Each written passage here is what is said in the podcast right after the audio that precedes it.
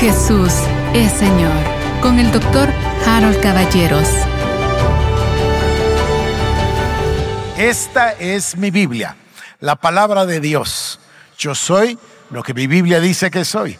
Tengo lo que mi Biblia dice que tengo y puedo hacer todo lo que mi Biblia dice que puedo hacer. Hoy la leeremos, la escucharemos y la semilla incorruptible de la palabra de Dios transformará mi vida para siempre. Amén. Queridos hermanos, este es nuestro tercer mensaje acerca de la preparación, no quiero decir acerca del apóstol Pablo, aunque es evidente, pero no estoy tratando yo de dar una biografía del apóstol Pablo. Más bien yo estoy tratando de dar una semblanza o un retrato de la providencia divina, de cómo Dios preparó a este siervo para poder usarlo de esa manera tan extraordinaria que se dan cuenta que Pablo y sus epístolas, por supuesto, la revelación de Dios en Pablo impera hasta el día de hoy en el mundo occidental. Esta cosmovisión judeo-cristiana de la que hablaremos en las próximas semanas procede directamente de la providencia divina en la vida de Saulo de Tarso, posteriormente apóstol Pablo. Todo esto que llamamos cosmovisión judeo-cristiana, este modo de ver e interpretar la realidad que nos rodea a través, voy a decirlo, del prisma de la palabra de Dios, se lo debemos a Pablo. Y por eso se llama cosmovisión judeo-cristiana, que incluye el Antiguo Testamento y por supuesto el Nuevo. Yo he tratado de ilustrar el concepto de la preparación de Pablo me quedé ahí la semana anterior. Hoy voy a terminar este tema. Por supuesto que la vida de Pablo eh, podríamos seguir nosotros muchos meses y deberíamos estudiar sus viajes misioneros, su actividad pastoral, etcétera, pero no es nuestro objetivo. Hoy vamos a terminar con esta fase del apóstol Pablo y haremos la transición hacia el próximo tema. Hoy trataremos el libro de Hechos del capítulo 24 en adelante y luego trabajaremos con el pasaje del Evangelio de Lucas, también capítulo número 24, por casualidad. Entonces, vengan conmigo al capítulo 24 y vamos a resaltar todavía dos o tres características del apóstol eh, en cuanto, por supuesto, a lo que a nosotros nos interesa. Recuerden la secuencia. Comenzamos con la vida de Pablo para hablar de la preparación que Dios realizó en su vida. Número dos, vamos a pasar hoy al camino a Emaús. Y luego vamos a hablar de la cosmovisión judeo-cristiana para llegar a lo que en realidad es nuestro tema, la revelación paulina. Y estudiaremos la revelación que Dios, que Cristo le dio a Pablo, la estudiaremos carta por carta. Entonces, Vengan al capítulo número 24 y permítanme recordarles que el apóstol Pablo sufrió una serie enorme de batallas, luchas, contrariedades, tribulaciones, como él mismo lo dice, ¿no? Naufragio, etcétera. Pero todas las ocasiones, si ustedes ponen atención al relato bíblico, fue un maestro para usar esas circunstancias y hacer lo que estaba empeñado en hacer, que era proclamar el Evangelio de Cristo. Y aquí lo tienen ustedes en el capítulo 23 y 24. Va al templo, se hace una gran trifulca, las gentes, eh, los guardias del sumo sacerdote lo golpean, en fin, y los romanos lo rescatan. Entonces, en el capítulo número 24, él se presenta delante de Félix, el gobernador. No tengo tiempo para leer todo el pasaje, vamos a pasarlo a cierta velocidad. Cinco días después descendió el sacerdote Ananías con algunos de los ancianos y un orador llamado Tértulo y comparecieron ante el gobernador contra Pablo. Y cuando éste fue llamado, Tértulo comenzó a acusarle diciendo, etcétera. Como repito, no puedo leerlo todo. Y luego, el gobernador, en el versículo número 10, Habiéndole hecho señal el gobernador a Pablo para que hablase, éste respondió. Y a esto es a lo que me quiero referir, al carácter de Pablo. Va a usar además la genialidad. Pablo es, es verdaderamente rápido de mente, es brillante, es conocedor de todas las circunstancias. Si ustedes leen el capítulo anterior se van a dar cuenta. Cuando empezaron a venir contra él los judíos, la gente de Ananías, el sumo sacerdote, él vio inmediatamente de que habían fariseos y saduceos. Y entonces en su defensa, ¿qué hizo?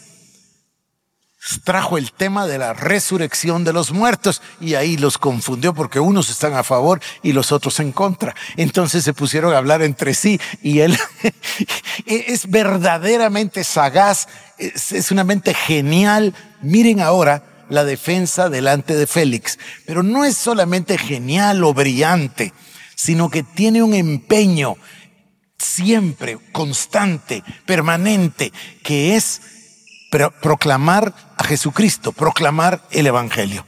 Así que voy a ir directo al versículo 13. Dice, en el 12 dice, yo no hice lo que ellos dicen, y en el 13 dice, ni te pueden probar las cosas de que ahora me acusan. Ve al verso 14. Pero esto te confieso, que según el camino que ellos llaman herejía, así sirvo al Dios de mis padres creyendo todas las cosas que en la ley y en los profetas están escritas. Lo leo para hacer hincapié una vez más de que Pablo jamás se separó de la adoración a Dios, a Jehová, al creador de los cielos y la tierra, al Dios de Abraham. Esto es básico para nosotros, que comprendamos la importancia que tiene todo el Antiguo Testamento. Yo he oído muchos cristianos que, que desprecian el Antiguo Testamento. Dicen, no, es que eso ya no vale, ya pasó, es la ley. No, no, no, no, no. Miren ustedes al ejemplo que tenemos. Por supuesto, menor que Cristo, pero es el más grande ejemplo que tenemos, el apóstol Pablo. Y miren la expresión. Según el camino con C mayúscula, que ellos llaman herejía, así sirvo al Dios de, mi, de mis padres. ¿Quién es el Dios de sus padres? Obviamente es el Dios de Abraham, de Isaac, de Jacob. Y dice, fíjense de nuevo, según el camino que ellos llaman herejía, ¿quién es ese camino? Obviamente, Cristo es el camino. Entonces, según Cristo, que ellos llaman herejía, así sirvo yo al Dios de nuestros padres, creyendo todas las cosas que en la ley y en los profetas está escrito. No tengo insisto que no quiero leerlo todo, pero Pablo se ve en la necesidad en el capítulo 25, verso 8, dice Pablo alegando en su defensa, ni contra la ley de los judíos, ni contra el templo, ni contra César he pecado en nada. Obviamente está hablando de César, puesto que están bajo el dominio de Roma, pero dice, ni contra la ley de los judíos, ni contra el templo, ni contra César he pecado en nada. Y luego, por supuesto, él apela al César y tiene que ir, pasamos el pasaje de Agripa y llegamos al capítulo número 25. 25, versículos 4. Quiere acompañarme. Dice, mi vida pues, desde mi juventud, la cual desde el principio pasé en mi nación, en Jerusalén, la conocen todos los judíos, los cuales saben que yo desde el principio si quieren testificarlo, conforme a la más rigurosa secta de nuestra religión, viví fariseo. Y ahora por la esperanza de la promesa que hizo Dios a nuestros padres, soy llamado a juicio. Promesa cuyo cumplimiento, etcétera. Venga al versículo 9. Yo ciertamente había creído mi deber hacer muchas cosas contra el nombre de Jesús de Nazaret, lo cual también hice en Jerusalén yo encerré en cárceles a muchos de los santos, habiendo recibido poderes de los principales sacerdotes. Y cuando los mataron, yo di mi voto. Obviamente aquí, en la memoria de Pablo, está el martirio de Esteban. Y muchas veces, verso 11, castigándolos en todas las sinagogas, los forcé a blasfemar y enfurecido sobremanera contra ellos, los perseguí hasta en las ciudades extranjeras. Ocupado en esto, iba yo a Damasco con poderes y en comisión de los principales sacerdotes. Y aquí recibimos un tercer relato de lo que sucedió. Ya nos había dado uno en capítulos anteriores, ahora nos da un nuevo relato del camino a Damasco.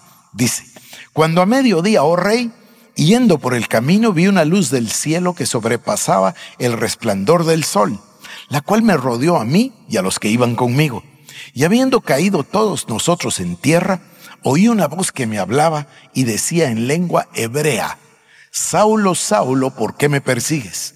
Dura cosa te es dar coces contra el aguijón. Yo entonces dije, ¿quién eres, Señor?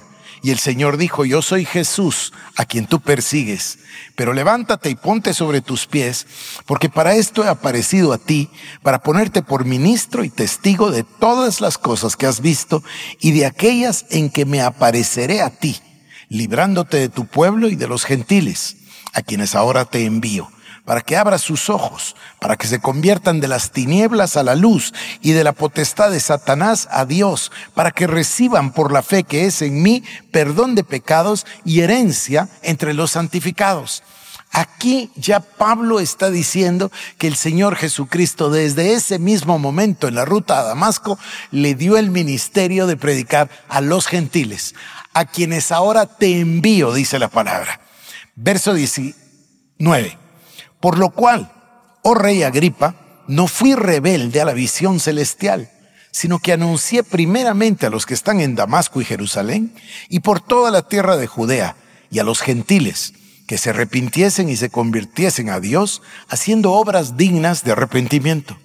Por causa de esto los judíos, prendiéndome en el templo, intentaron matarme, pero habiendo obtenido auxilio de Dios, persevero hasta el día de hoy dando testimonio a pequeños y grandes, no diciendo nada fuera de las cosas que los profetas y Moisés dijeron que había de suceder, que el Cristo había de padecer y ser el primero de la resurrección de los muertos para anunciar luz al pueblo y a los gentiles. Énfasis en este, en este pasaje en el verso 22. Dice, no diciendo nada fuera de las cosas que los profetas y Moisés dijeron que había de suceder, que el Cristo había de padecer y ser el primero de la resurrección. Hoy vamos a hacer una transición, queridos hermanos. Aquí, con este pasaje, termino de hablarles de la persona del apóstol Pablo. Jesús es Señor, con el doctor Harold Caballeros. Te invitamos a que visites nuestras redes sociales como El Shaddai Guatemala